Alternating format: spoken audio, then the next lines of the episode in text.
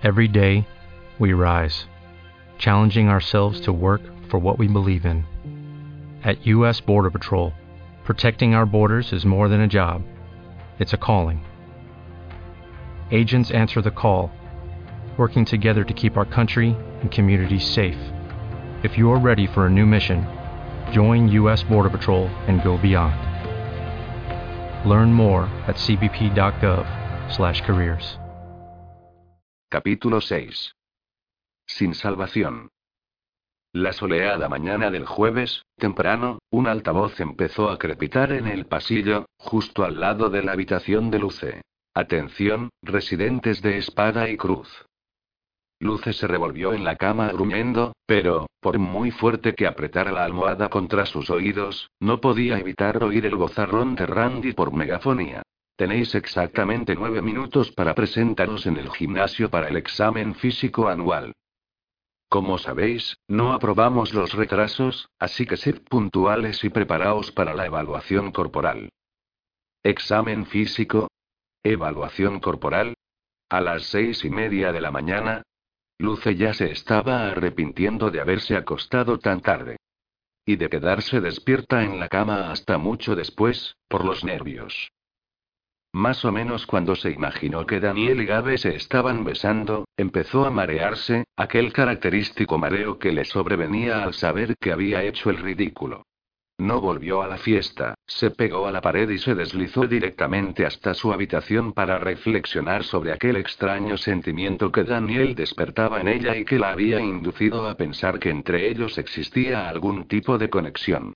Se levantó con mal sabor de boca, fruto de las secuelas de la fiesta, y lo último en lo que en ese momento le apetecía pensar era en su estado físico. Sacó los pies de la cama y sintió el frío suelo de plástico. Mientras se cepillaba los dientes intentó imaginarse a qué se refería Espada y Cruz con eso de evaluación corporal. Un montón de imágenes terroríficas de sus compañeros Molly haciendo decenas de flexiones en la barra horizontal y mirándola con odio, Gabe subiendo sin esfuerzo por una cuerda de 30 metros hacia el cielo inundaron su mente. La única manera de no hacer el ridículo otra vez era evitar pensar en Gabe y en Daniel. Cruzó la parte sur del reformatorio hasta el gimnasio. Era una gran construcción gótica con arbotantes y torrecillas de piedra vista, que le daban un aspecto más parecido a una iglesia que a un lugar al que acudir para sudar. Cuando Luce se acercaba al edificio, la brisa matinal hizo susurrar la capa de kutsu de la fachada. Pen. Gritó, al ver a su amiga en chándal, que se estaba atando las zapatillas sentada en un banco. Luce se dio cuenta de que ella llevaba las botas y la ropa negra reglamentarias, y pensó horrorizada que quizá había alguna norma de vestimenta de la que no se había enterado. Pero entonces vio a otros alumnos vagando por fuera del edificio que iban vestidos de forma parecida a ella. Ben parecía groggy. Estoy destrozada, se quejó. Anoche me pasé con el karaoke. Creí que podría compensar si al menos parecía una deportista. Luce se rió al ver que Pen no era capaz de hacerse un doble nudo en la zapatilla. Oye, ¿y tú, dónde te metiste ayer? Le preguntó Pen. No volviste a la fiesta. Ah, dijo Luce, buscando una excusa. Pensé que lo mejor era. Ah, arrugó. Pen se tapó las orejas. Cada palabra es como un martillazo en el cerebro. ¿Me lo cuentas luego? Sí, contestó Luce, claro. Las puertas dobles del gimnasio se abrieron de golpe. Randy apareció calzando unos aparatosos fuecos de goma y con su inseparable portapapeles. Hizo una señal a los alumnos para que fueran entrando en fila, y a cada uno se le asignó un ejercicio. Toda mont. Gritó Randy, y este se le acercó con las rodillas temblando. Tenía los hombros caídos, y Luce identificó los restos de un acentuado moreno de obra en su nuca. Pesas ordenó Randy, empujándolo hacia el interior. Pennyweater Van Sicle locuó. Bramó, lo que provocó que Pen se encogiera de miedo y volviera a taparse los oídos. Piscina. Sacó un bañador espeedo rojo de una caja de cartón y se lo tiró a Pen. Lucinda Price prosiguió Randy, después de consultar la lista. También piscina. Luce se sintió aliviada, dio un paso al frente y cogió en el aire el traje de baño. Entre sus dedos se veía usado y fino como un trozo de pergamino, pero al menos olía a limpio. Más o menos. Gabrielle Gibbons dijo Randy a continuación, y Luce se volvió para ver a la actual número uno en su lista de personas menos queridas pavoneándose con unos pantaloncitos negros y una camiseta sin mangas también negra. Llevaba en la escuela tres días. ¿Cómo se las había ingeniado para pillar a Daniel? hola, Randy dijo Gabe, alargando las palabras con un acento que solo con oírlo a Luce le entraban ganas de taparse los oídos, como había hecho Penn. Cualquier cosa menos piscina deseó Luce para sus adentros. Cualquier cosa menos piscina. Piscina dijo Randy.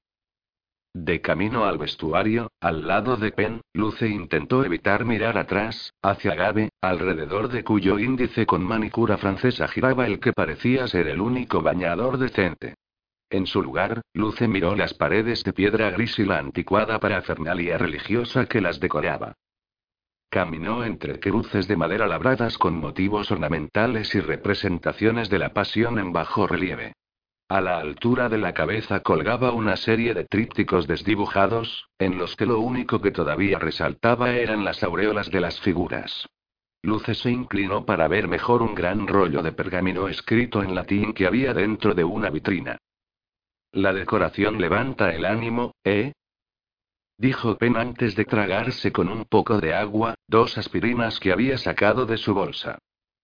¿Qué es todo esto? inquirió Luce. Historia antigua. Las únicas reliquias que han sobrevivido del cuando en este lugar todavía se celebraba la misa del domingo, en la época de la guerra civil. Eso explica que se parezca tanto a una iglesia, respondió Luce, y se detuvo frente a una reproducción en mármol de la Pietad de Miguel Ángel. Como con todo lo demás en este agujero infernal, al modernizarlo hicieron una chapuza. Y es que, a ver, ¿a quién se le ocurre construir una piscina en medio de una iglesia? Estás de broma, dijo Luce. Ojalá. Ben puso los ojos en blanco. Cada verano, al director se le mete en la cabecita que yo me haga cargo de la redecoración de este lugar. No lo admitirá nunca, pero este rollo religioso le saca de quicio, añadió. El problema es que, incluso si tuviera ganas de echar una mano, yo no sabría qué hacer con todos estos trastos, ni siquiera sabría cómo vaciarlos sin ofender, no sé, a todo el mundo, Dios incluido. Luce recordó las paredes blancas e inmaculadas del gimnasio de Dover, con hileras de fotos de los equipos de la escuela, todas con el mismo fondo de cartulina azul marino y el marco dorado correspondiente. El único pasillo de culto en Dover era el de la entrada, donde se exhibían los retratos de todos los alumnos que habían llegado a senadores, aquellos que habían obtenido una beca de Guggenheim y los multimillonarios del montón. Podrías colgar todas las fotos de todos nuestros expedientes policiales, propuso Gabe detrás de ellas. A Luce le entró la risa. Era divertido. Y raro, casi como si Gabe le hubiera leído el pensamiento. Y entonces recordó esa misma voz diciéndole a Daniel que ella era la única con la que podía contar. Luce descartó al momento cualquier posibilidad de conectar con ella. Os estáis rezagando. Gritó una entrenadora desconocida que apareció de la nada. Ella al menos Luce pensó que se trataba de una mujer. Tenía unas pantorrillas como dos jamones, llevaba el pelo encrespado recogido en una cola de caballo y unos aparatos invisibles amarillentos en los dientes superiores. Con malos modos, conminó a las chicas a que entraran en el vestuario, donde les dio un candado con una llave, empujándolas hacia unas taquillas vacías. Nadie se retrasa en el reloj de la entrenadora diante. Luce y Pen se pusieron como pudieron aquellos bañadores desteñidos y dados de sí. Luce se estremeció al verse en el espejo, y se tapó lo que pudo con la toalla. Una vez dentro del húmedo recinto que albergaba la piscina, enseguida comprendió a qué se refería Pen. La piscina era gigante, de tamaño olímpico, una de las pocas obras de vanguardia que hasta el momento había visto en el campus. Pero no era eso lo que le llamaba la atención. La piscina estaba justo en medio de lo que había sido una iglesia enorme. Una hilera de vitrales de colores con algún que otro panel roto se extendía por las paredes casi hasta el techo alto y arqueado. También había nichos iluminados con velas a lo largo de la pared, y donde debía de estar el altar se alzaba un trampolín. Si a Luce no la hubieran educado en el agnosticismo, sino como a una feligresa temerosa de Dios, como sus compañeros de guardería, habría pensado que aquel lugar era un sacrilegio. Algunos estudiantes ya se hallaban en el agua, tratando de recuperar el aliento después de haber hecho algunos largos. Pero precisamente los que no estaban en el agua fueron los que llamaron la atención de Luce Molly, Roland y Ariane se estaban partiendo de risa en las gradas. Roland estaba prácticamente doblado, y Ariane se secaba las lágrimas. Sus bañadores eran mucho más favorecedores que el de Luce, pero ninguno de ellos parecía tener la menor intención de acercarse a la piscina. Luce toqueteó su bañador ajado. Quería unirse a Ariane, pero justo cuando estaba considerando los pros la posible entrada en un mundo de élite y los contras la amonestación de la entrenadora diante por objetora de conciencia del ejercicio, Gabe se acercó con toda tranquilidad al grupo. Como si los conociera de toda la vida. Se sentó justo al lado de Ariane y de inmediato se puso a reír con los demás como si, sin importarle cuál fuera la broma, ella ya la hubiera pillado. Siempre tienen argumentos para escaquearse, le explicó Penn, mientras miraba a los chicos populares de las gradas. No me preguntes cómo se las arreglan. Luce titubeó al borde de la piscina, incapaz de seguir las instrucciones de la entrenadora Diante. Ver a Gabe y a los demás sentados en las gradas con aquel aire de superioridad le hizo desear que Cam estuviera allí. Podía imaginárselo, musculoso, con un elegante bañador negro, haciéndole un gesto para que se uniera a ellos con una gran sonrisa, y logrando que ella se sintiera bienvenida de inmediato, incluso importante. Luce sintió una necesidad imperiosa de disculparse por haberse esfumado tan pronto de su fiesta. Lo cual era extraño porque no estaban juntos, así que no tenía por qué explicarle a Cam lo que hacía o lo que dejaba de hacer. Pero, a la vez, le gustaba que le prestase atención, le gustaba su olor, olía a libertad, a espacio abierto, como cuando de noche se conduce con las ventanas bajadas. Le gustaba cómo se concentraba cuando ella hablaba, inmóvil, como si no pudiera ver otra cosa que no fuera ella. Incluso le gustó el modo en que la levantó del suelo cuando la abrazó en la fiesta, delante de Daniel. No quería hacer nada que pudiera cambiar la forma en que Cam la trataba. El sonido del silbato de la entrenadora cogió desprevenida a Luce, que se quedó de pie, bajando la vista con tristeza cuando Penn y los otros alumnos saltaron al agua. Miró a la entrenadora diante en busca de orientación. Tú debes de ser Lucinda Price, la que siempre llega tarde y nunca escucha, ¿no? Dijo la entrenadora con un suspiro. Randy ya me ha hablado de ti. Son ocho largos, tú eliges el estilo. Luce asintió, pero permaneció inmóvil, con los dedos de los pies pegados al borde de la piscina. Antes le encantaba nadar. Cuando su padre le enseñó en la piscina de Thunderbolt, incluso ganó un premio a la niña más pequeña que cruzaba la piscina sin flotador. Pero de eso hacía años. Ni siquiera recordaba la última vez que había nadado. La piscina exterior climatizada de Dover siempre la había tentado, pero solo se podían bañar los que pertenecían al equipo de natación. La entrenadora de antes se aclaró la garganta. Quizá no has entendido que esto es una carrera. Y que ya estás perdiendo. Aquella era la carrera más estúpida y patética que Luce había visto nunca, pero eso no impidió que su lado competitivo se despertara. Y, sigues perdiendo, añadió la entrenadora, mordiendo el silbato. No por mucho tiempo, respondió Luce.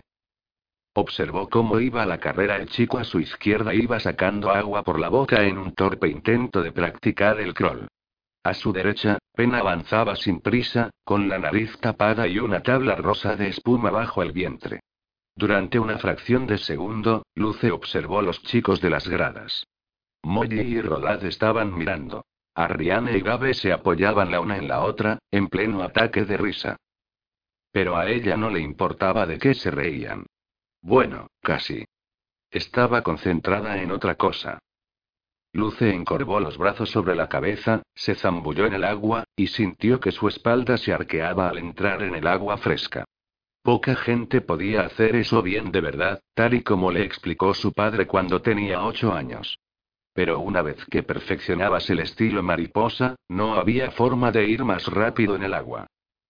Dejó que la irritación la empujara y sacó la parte superior del cuerpo del agua. Recordó el movimiento enseguida y empezó a batir los brazos como si fueran alas. Nadó poniéndole más ganas que a cualquier otra cosa que hubiera hecho en mucho, mucho tiempo y, totalmente motivada, cada vez empezó a ganarles más terreno a los otros nadadores. Cuando ya estaba acabando la octava vuelta, en el momento en que sacaba la cabeza del agua, escuchó la suave voz de Gabe. Daniel. Las fuerzas de luces se extinguieron como si se hubiese apagado una vela. Se detuvo para oír qué más decía Gabe, pero por desgracia solo pudo oír un bullicioso chapoteo y, un instante después, el silbato. Y el ganador es. Dijo emocionada la entrenadora de ante Joel Brand. El chico flacucho con aparatos que nadaba un par de carriles más allá salió de la piscina de un salto y celebró la victoria a gritos. En el carril de al lado, Pen dejó de patalear. ¿Qué ha pasado? Le preguntó a Luce. Lo tenías en el bolsillo. Luce se encogió de hombros. Gabe, eso era lo que pasaba, pero cuando miró hacia las gradas, Gabe se había ido, y Ariane y Molly con ella. De todos ellos solo quedaba Roland, y estaba inmerso en un libro. Luce había tenido un subidón de adrenalina mientras nadaba, pero ahora había recibido un golpe tan duro que Pen la tuvo que ayudar a salir de la piscina. Luce vio a Roland descender por las gradas. Lo has hecho bastante bien, le dijo, y le tiró una toalla y la llave de la taquilla, que Luce pensaba que había perdido, al menos durante un rato. Luce cogió la llave al vuelo y se envolvió en la toalla. Pero, antes de que pudiera decir nada al uso, como gracias por la toalla o supongo que no estoy en forma, su nueva faceta de chica exaltada le espetó. ¿Daniel y Gabe están juntos, o qué? Craso error. Craso, craso error. Enseguida vio en la mirada de Roland que aquella pregunta iría directa de Daniel. Ah, es eso, dijo Roland, sonriéndole. Bueno, no sabría decirte. La miró, se rascó la nariz y le dirigió lo que parecía una mirada compasiva. Luego señaló la puerta abierta del pasillo y cuando Luce siguió la dirección de su dedo vio pasar por allí la silueta esbelta y rubia de Daniel, ¿por qué no se lo preguntas tú misma? Descalza y con el pelo goteándole, Luce vaciló frente a la puerta de la sala de pesas. Quería ir directa al vestuario para cambiarse y secarse. No sabían por qué lo de Gabela estaba perturbando tanto. ¿Acaso Daniel no podía estar con quien quisiera? Quizá a Gabe le gustaban los chicos que le hacían gestos obscenos con los dedos. O, lo que parecía más probable, ese tipo de cosas no le ocurrían a Gabe. Pero Luce se sintió mejor cuando volvió a ver a Daniel. Estaba de espaldas a ella, intentando desenredar una comba del montón. Le observó escoger una fina de color azul marino con los mangos de madera y dirigirse a un lugar despejado en el centro de la sala. Su piel dorada era casi radiante, y cada movimiento que hacía, ya fuera estirar el cuello o agacharse para rascarse la escultural rodilla, dejaba a Luce prendada por completo.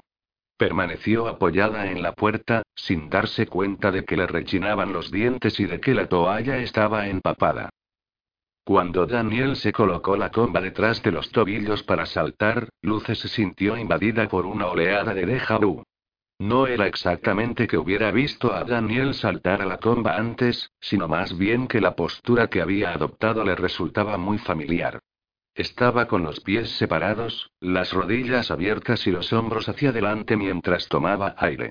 Luce casi habría podido dibujarlo.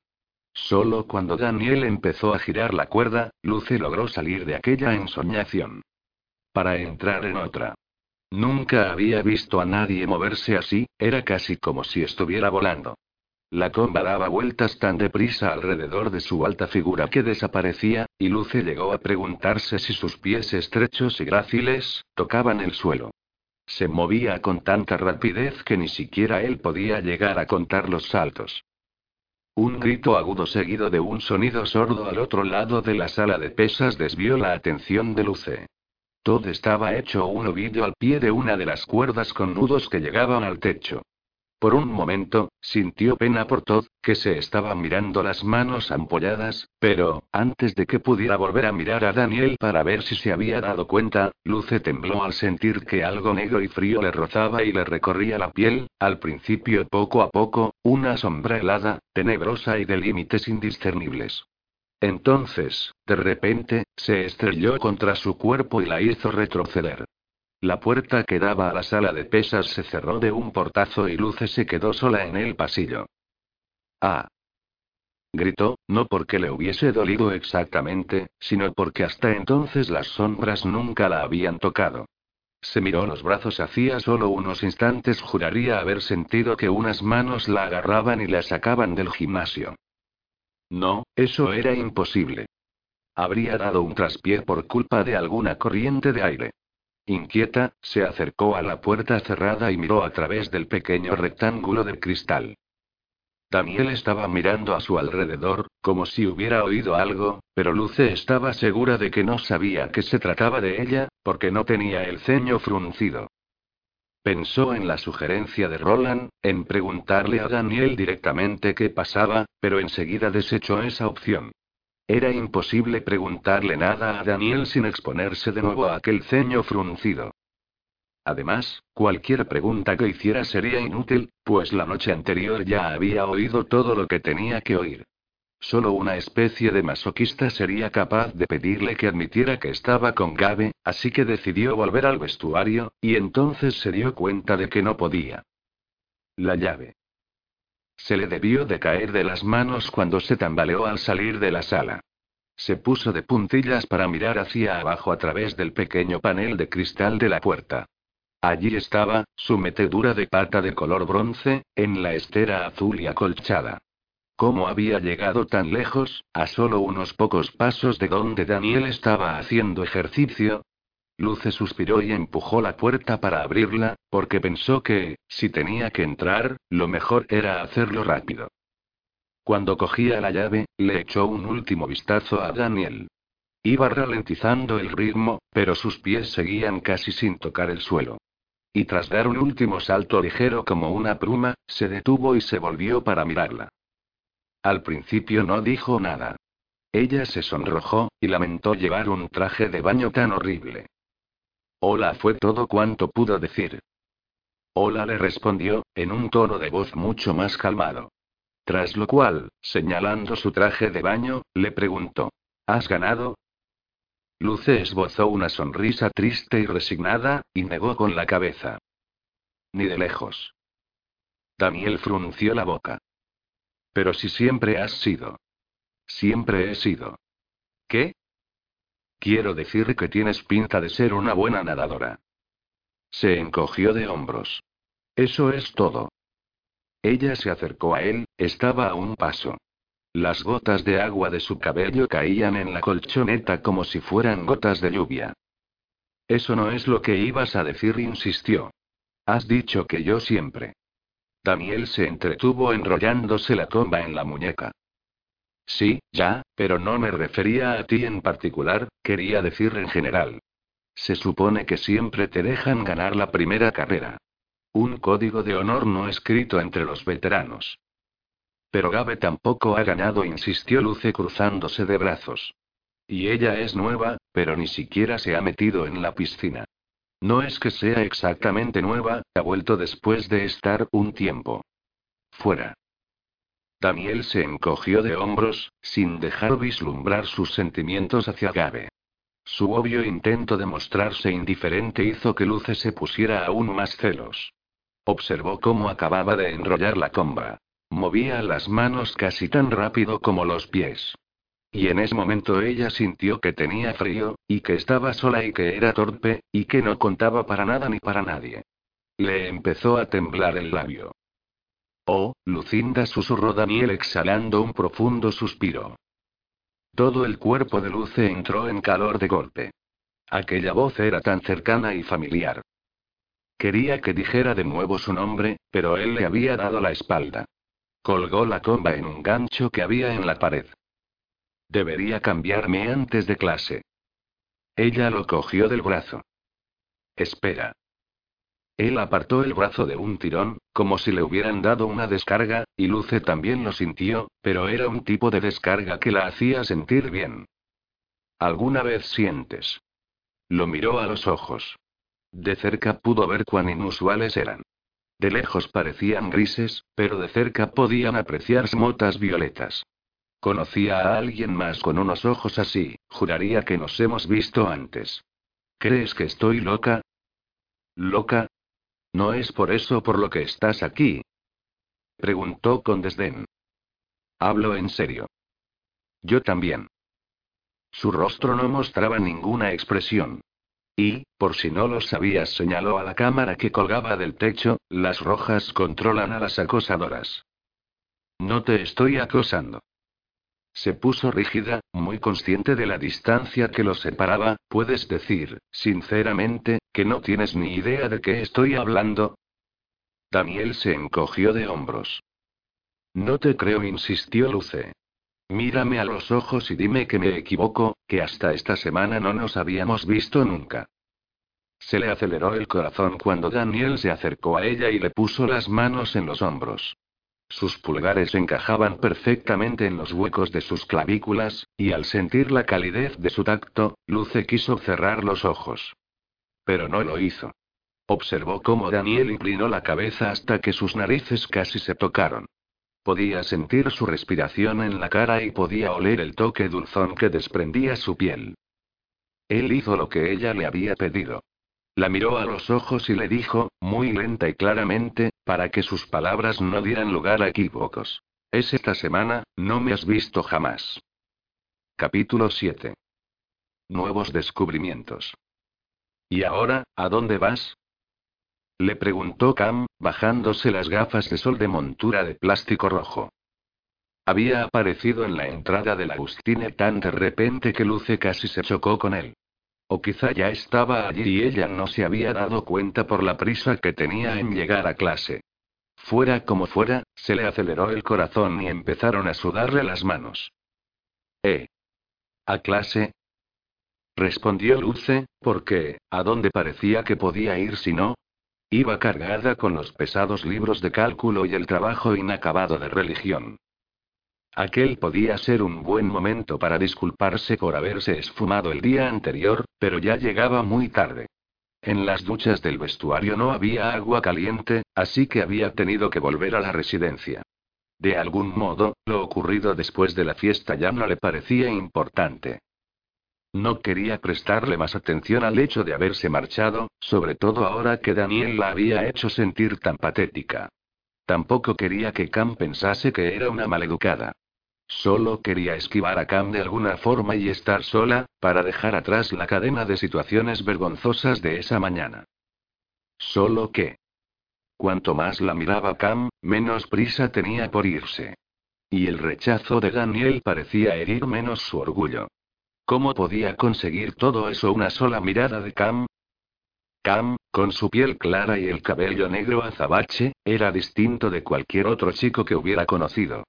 Emanaba confianza en sí mismo, y no solo porque conociera a todo el mundo y supiera cómo conseguir cualquier cosa antes de que Luce ni averiguara siquiera dónde estaban sus clases. En ese momento, de pie fuera del edificio gris y monótono, Cam tenía el aspecto de una fotografía artística en blanco y negro con matices rojos en technicolor.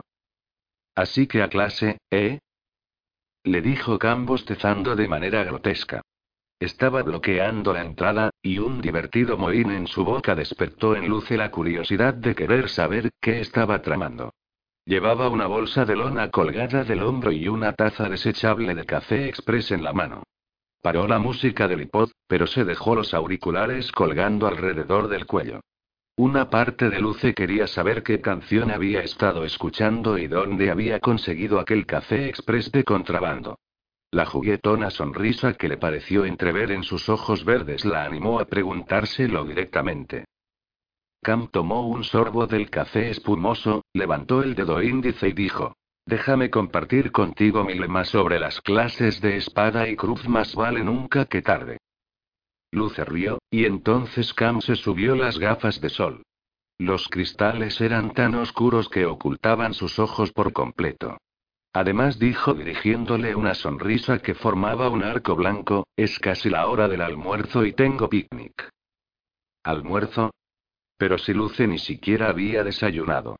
Aunque le sonaban las tripas, y la mera idea de que el señor Cole la reprendiese por haberse perdido toda la clase excepto los últimos 20 minutos le resultaba cada vez menos tentador. Hizo un gesto con la cabeza señalando la bolsa. ¿Hay suficiente para dos?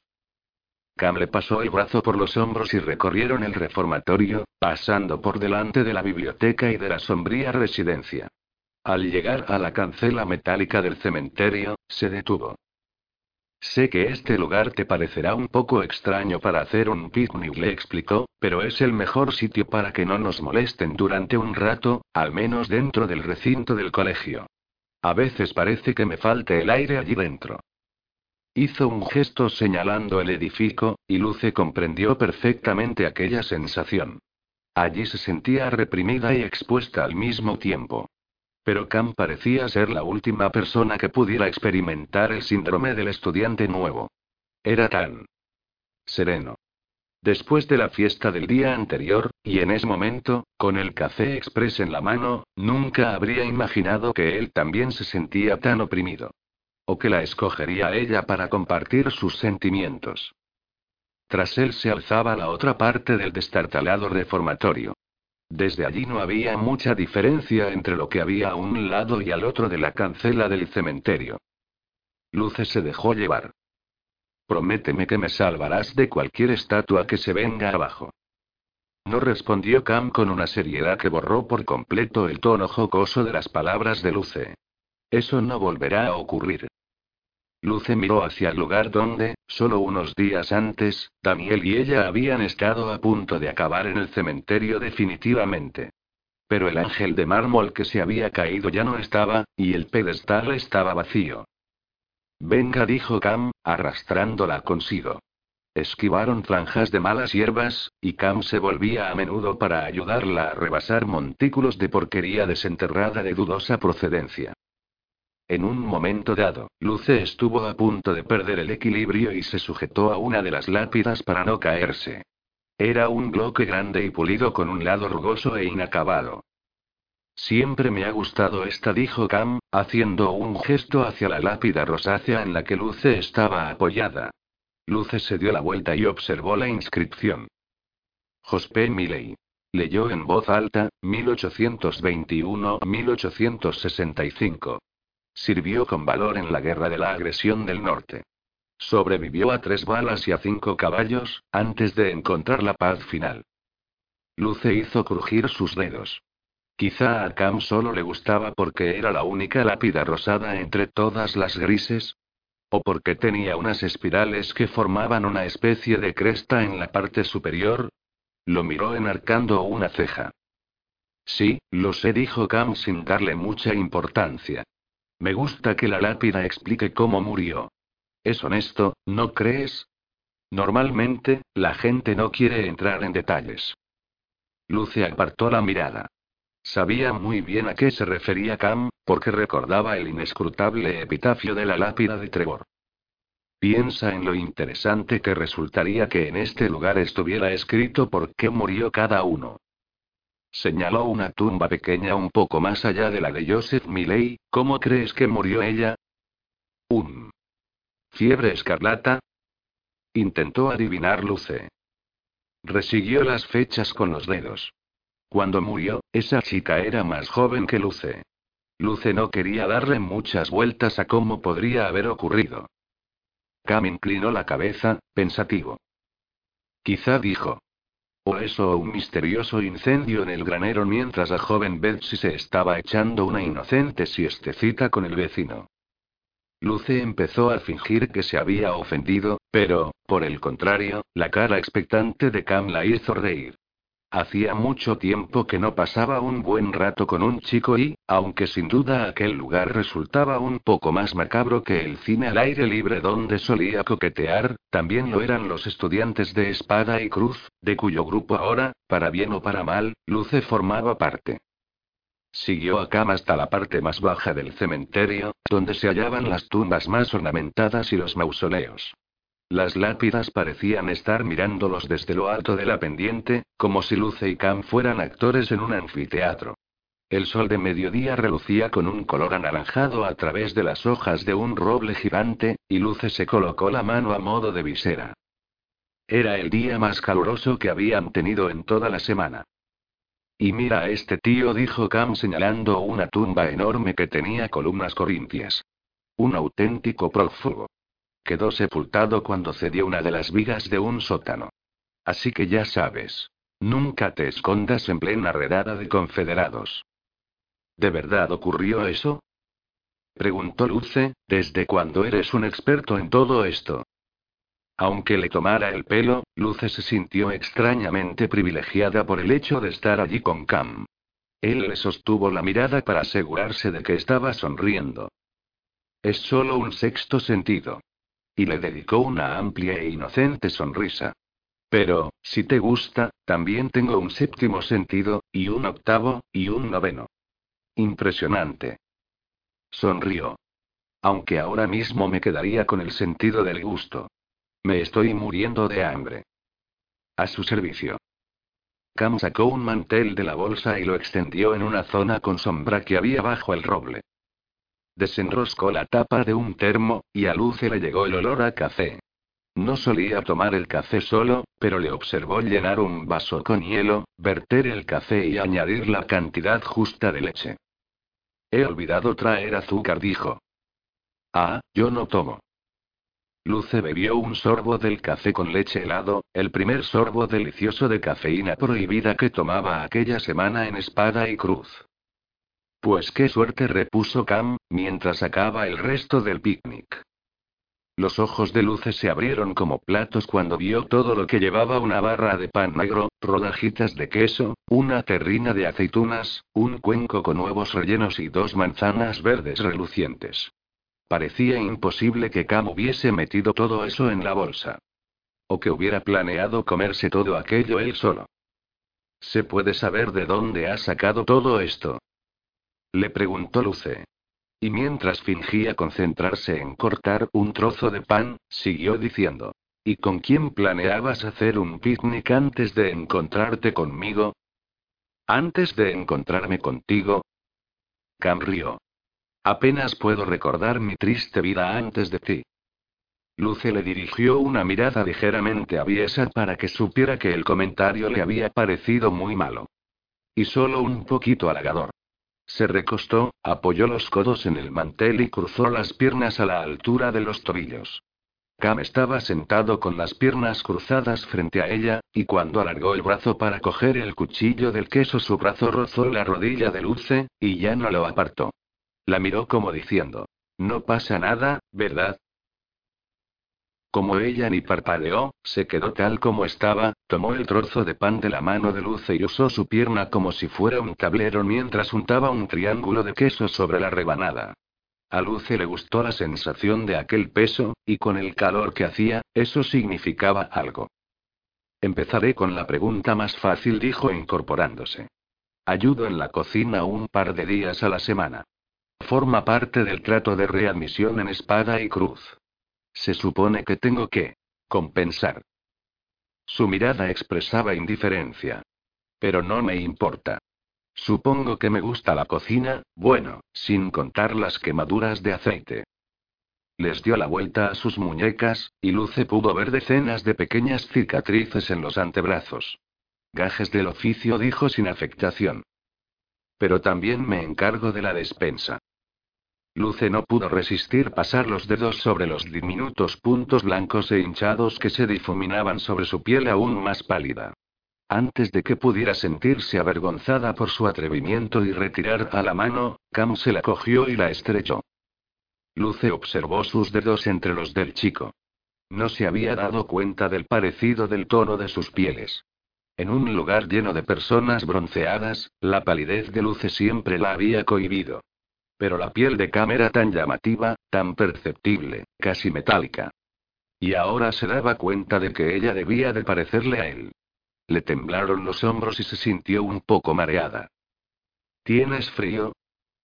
Le preguntó él con voz tranquila.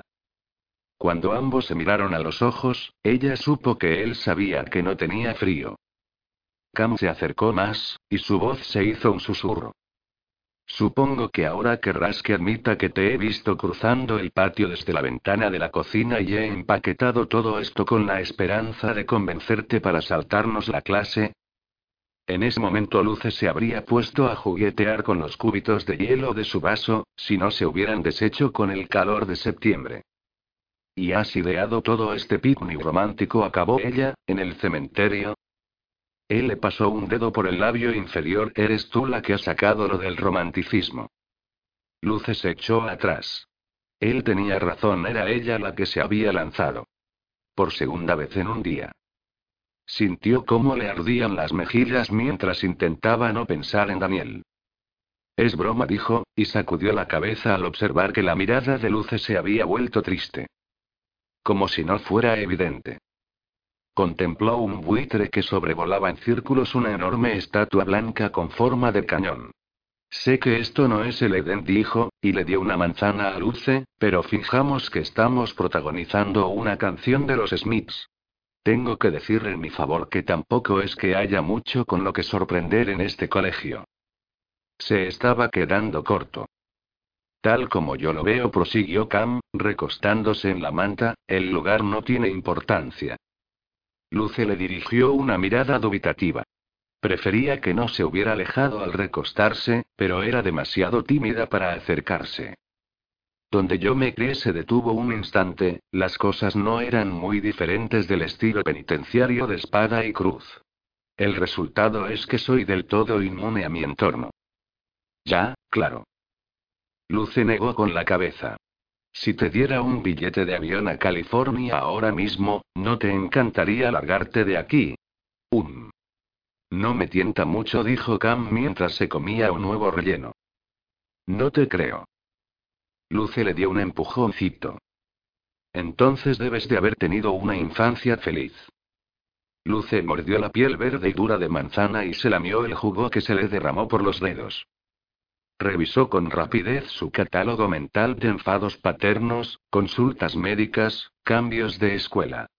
Y las apariciones de sombras que se cernían como una mortaja sobre cualquier cosa. No, no se podía decir que hubiera tenido una infancia feliz. Pero si Cam no podía ver algo más esperanzador en el horizonte que espada y cruz, entonces quizá la suya había sido bastante peor. Oyeron un susurro a sus pies, y Luce se hizo un ovillo en cuanto vio reptar a una serpiente gruesa, de color verde y amarillo. Guardando las distancias, Luce la observó por encima de las rodillas. No era una simple serpiente, sino una serpiente que estaba mudando la piel, de forma que de su cola se desprendía un envoltorio translúcido. Había serpientes por toda Georgia, pero nunca había visto cómo mudaban la piel. No grites, le dijo Cam al tiempo que le ponía una mano sobre la rodilla, lo cual la hizo sentir más segura. Seguirá su camino si no la molestamos. Pero no parecía tener mucha prisa, y Luce quería gritar con todas sus fuerzas. Siempre había odiado y temido a las serpientes. Eran tan resbaladizas y escamosas y griega, ah, ah. Estaba temblando, pero no apartó los ojos del animal hasta que desapareció bajo la hierba alta. Cam sonrió, cogió la muda de piel y se la puso a Luce en la mano. Todavía parecía viva, como la piel de una cabeza de ajos cubierta de rocío que un día su padre había cogido del jardín. Pero aquello acababa de desprenderse de una serpiente. ¡Qué asco! La tiró al suelo y se limpió la mano en los vaqueros. Oh, venga, ¿no crees que has sido genial? Me ha delatado el temblor de las manos, Luce ya se sentía un poco avergonzada por haberse mostrado tan infantil. ¿Y qué hay de tu fe en el poder de la transformación? Preguntó Cam mientras toqueteaba la piel. Después de todo, es por eso por lo que estamos aquí. Cam se quitó las gafas de sol y Luce pudo contemplar aquellos ojos color esmeralda que irradiaban tanta confianza. Había vuelto a adoptar aquella pose increíblemente tranquila a la espera de que Luce respondiese. Empiezo a pensar que eres un poco raro, dijo ella finalmente, esbozando una leve sonrisa. Pues piensa en todo lo que aún te queda por saber, repuso, acercándose aún más. Más que cuando apareció la serpiente. Más de lo que ella esperaba. Alargó la mano y le acarició el cabello. Luce se puso tensa. Cam era guapísimo y misterioso. Lo que ella no lograba comprender era por qué de alguna forma seguía sintiéndose cómoda, cuando debería estar nerviosísima como en aquel preciso instante. Quería estar justo donde estaba. No podía apartar la mirada de sus labios, que eran carnosos y rosados, y que cada vez estaban más cerca, produciéndole cierta sensación de vértigo. El hombro de Cam la rozó, y ella sintió un extraño escalofrío. Luce captó el instante en que Cam abría los labios y cerró los ojos. Aquí estáis. Una voz jadeante sacó a Luce de su ensueño. Suspiró exasperada y desvió su atención hacia Gabe, que, plantada frente a ellos con el cabello recogido a un lado en una coleta, y sonreía completamente inconsciente de la interrupción. Os he buscado por todas partes.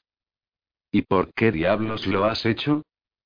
Le espetó Cam, fulminándola con la mirada, lo cual hizo subir repentinamente la consideración que Luce tenía de él. El cementerio ha sido el último lugar en el que he pensado, siguió parloteando sin dejar de contar con los dedos. He mirado en vuestras habitaciones, debajo de las gradas, y también en... ¿Qué quieres, Gabe? La interrumpió Cam, como si fuera su hermano mayor, como si se conocieran desde hacía mucho tiempo. Gabe parpadeó y luego se mordió el labio. Es por la señorita Sofía, dijo al final, chasqueando los dedos. Sí, eso. Se ha puesto hecha una furia al ver que Luce no había ido a clase. Ha estado diciendo que eras una estudiante tan prometedora y todo eso. Luce no podía entender a aquella chica. ¿De verdad estaba allí solo porque cumplía órdenes? ¿Se estaba burlando de Luce por causarle una buena impresión a una profesora? ¿Acaso no le bastaba contener a Daniel y ahora venía a por Cam? Gabe debió de presentir que estaba interrumpiendo algo, pero se quedó allí de pie, parpadeando con sus ojos de cordero, jugueteando con uno de sus rubios mechones. Venga, ya vale, les exhortó, extendiendo las manos para ayudarlos a levantarse. Volvamos a clase. Lucinda, puedes utilizar el ordenador del puesto 3, dijo la señorita Sofía tras consultar una hoja de papel cuando Luce, Gabe y Cam entraron en la biblioteca. ¿Nada de dónde has estado? Ni la menor reprimenda por el retraso. La señorita Sofía acomodó a Luce al lado de Pen en la sección de informática de la biblioteca.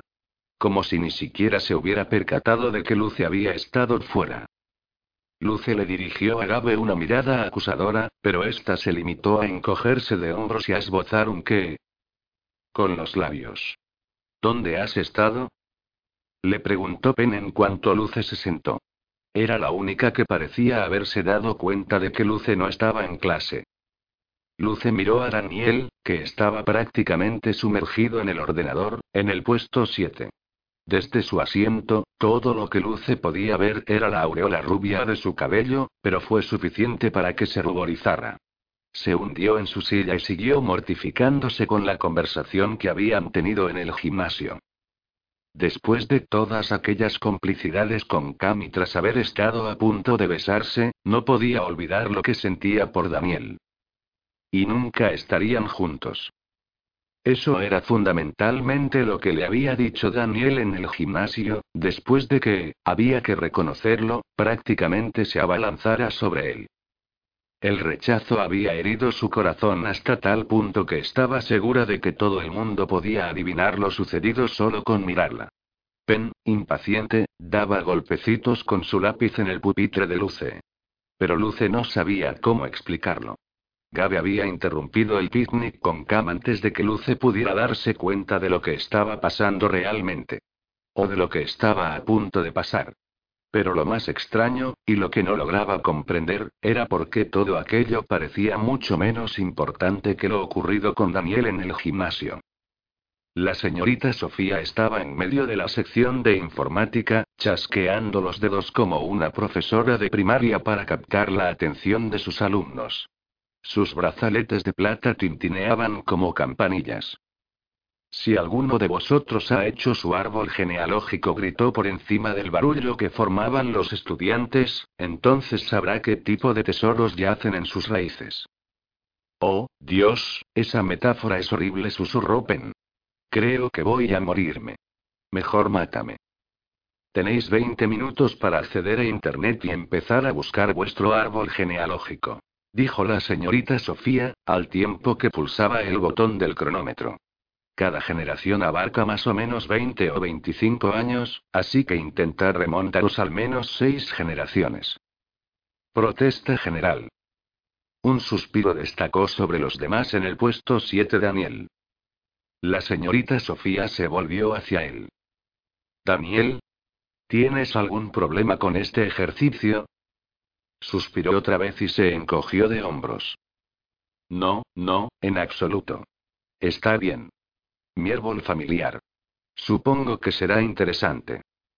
La señorita Sofía ladeó la cabeza con interés. Me tomaré lo que has dicho como un apoyo entusiasta. Dirigiéndose de nuevo a la clase, dijo. Confío en que encontréis algún tema que valga la pena para hacer un trabajo de investigación de 10 o 15 páginas. Era imposible que Luce lograra concentrarse en ese momento. No cuando aún había tantas cosas por asimilar. Ella y Cam en el cementerio quizá no era la definición más apropiada de una cita romántica, pero Luce casi lo prefería así, pues no se parecía a nada de lo que había hecho antes. Saltarse la clase para deambular entre todas aquellas tumbas, compartir el picnic mientras Cam le servía un café con leche perfecto, reírse de su miedo a las serpientes. Bueno, ella podría haber pasado sin la escena de la serpiente, pero al menos Cam lo había llevado con delicadeza. Con mucha más delicadeza de la que Daniel había tenido en toda la semana. Odiaba tener que admitirlo, pero era la verdad. Daniel no estaba interesado en ella. Cam, por otro lado. Lo observó, estaba solo unos pupitres más allá, y él le guiñó un ojo antes de ponerse a teclear. Era evidente que ella le gustaba. Calle no habría podido dejar de proclamar que era obvio. Quería llamar a Callie en ese mismo instante, salir corriendo de la biblioteca y dejar la tarea del árbol genealógico para otro momento. Hablar de otro chico era la forma más rápida, quizá la única de quitarse a Daniel de la cabeza. Pero tanto las normas para utilizar el teléfono en espada y cruz como todos aquellos estudiantes a su alrededor tan aplicados, ellos le impedían hacerlo. Los diminutos ojos de la señorita Sofía peinaban la clase en busca de vagos. Luce suspiró, derrotada, y abrió el programa de búsqueda en el ordenador. Tendría que permanecer allí durante otros 20 minutos, sin una sola neurona concentrada en aquel ejercicio. Lo último que deseaba era saber más cosas de su aburrida familia. Sus desgañados dedos empezaron a teclear 13 letras por impulso propio. Daniel Grigori. Buscar. When you drive a vehicle so reliable it's backed by a 10 year, 100,000 mile limited warranty, you stop thinking about what you can't do and start doing what you never thought possible. Visit your local Kia dealer today to see what you're capable of in a vehicle that inspires confidence around every corner. Kia, movement that inspires. Call 800 333 kia for details. Always drive safely. Limited inventory available. Warranties include 10 year 100,000 mile powertrain and 5 year 60,000 mile basic. Warranties are limited. See retailer for details.